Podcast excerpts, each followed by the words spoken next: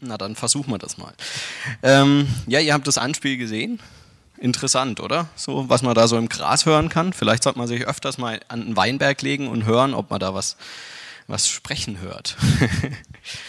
ähm, ja, aber es ist schon eine unglaubliche Geschichte, oder? Oder habt ihr mal einen Grashalm, Grashalm reden hören? Oder laufen? Also ich noch nicht. Aber gut, ist ja auch nur ein Anspiel. Ist, wir hatten viel Fantasie.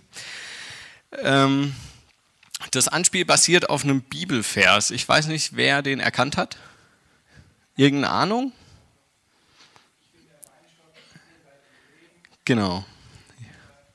Johannes 15, Vers 5, da steht, ich bin der Weinstock, ihr seid die Reben, wer in mir bleibt und ich in ihm, der bringt viel Frucht, denn getrennt von mir könnt ihr nichts tun. Also ihr habt es vielleicht erkannt, wir wollen uns jetzt ein bisschen mit dem Bibelvers auseinandersetzen, ähm, aber wir kommen zuerst nochmal zurück zu dem Anspiel. Ähm, schon ziemlich dramatisch. Die Rebe will, will, in die Welt hinaus, will weg von ihrem Weinstock und vertrocknet. Punkt. Hätte man auch kürzer machen können. Gut. Ähm, Wäre nur halb so interessant gewesen. Ähm, also ist ja die Verbindung verloren und hat die lebenswichtigen ähm, Sachen, die sie braucht, um Trauben zu wachsen lassen, ähm, verloren und ist dadurch vertrocknet. Ich habe was dabei. Es liegt auf dem Gabentisch. Vielleicht hat es schon jemand entdeckt. Es ist ziemlich klein. Du darfst nicht mitmachen. Von, vielleicht von den Kindern habt ihr was gesehen, was da eigentlich nicht drauf gehört? Ähm, ja, sagt mal. Eine Glühbirne. Ach, da liegt eine Glühbirne. Ist ja toll. So, ich habe hier eine Glühbirne. Ich bin vorbereitet. Ich habe hier auch die passende Fassung dazu.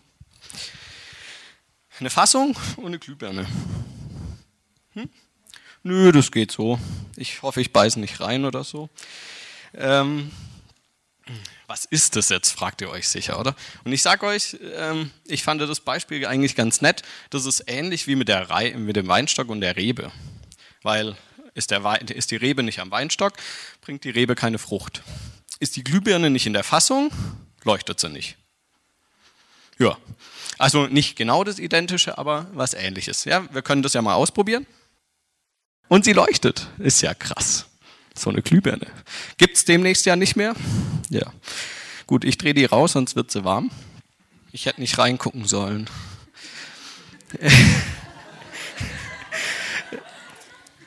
Okay, also ich gebe zu, eine Glühbirne wächst nicht am Weinstock, die wächst auch nicht im Bauhaus.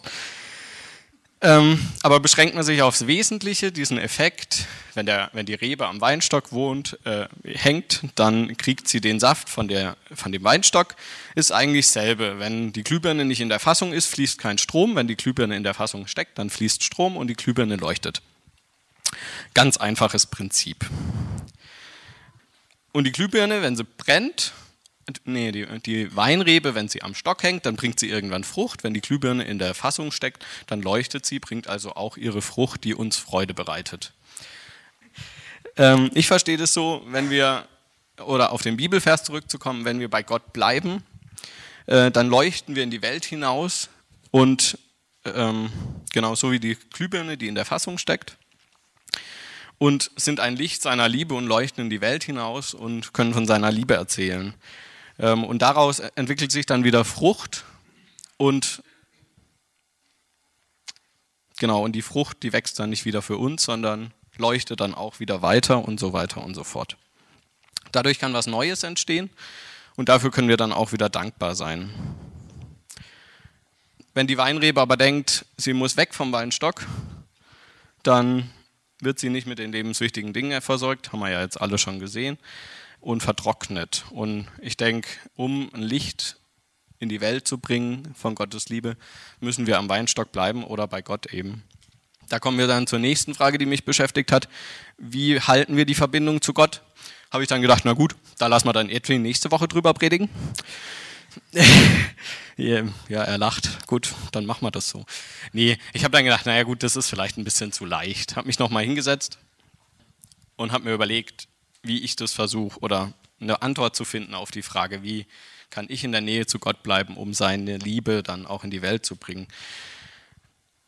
Genau. Und ich denke, die Antwort darauf ist einfach, wenn wir nach seinen Gott, nach seinen Geboten leben und mit ihm in Kontakt bleiben, was ja über ganz viele verschiedene Kanäle laufen kann, wie zum Beispiel stille Zeit oder Lobpreis, beim Bibellesen, im Gespräch mit ihm, hören und reden und oder auch im Austausch mit anderen Christen.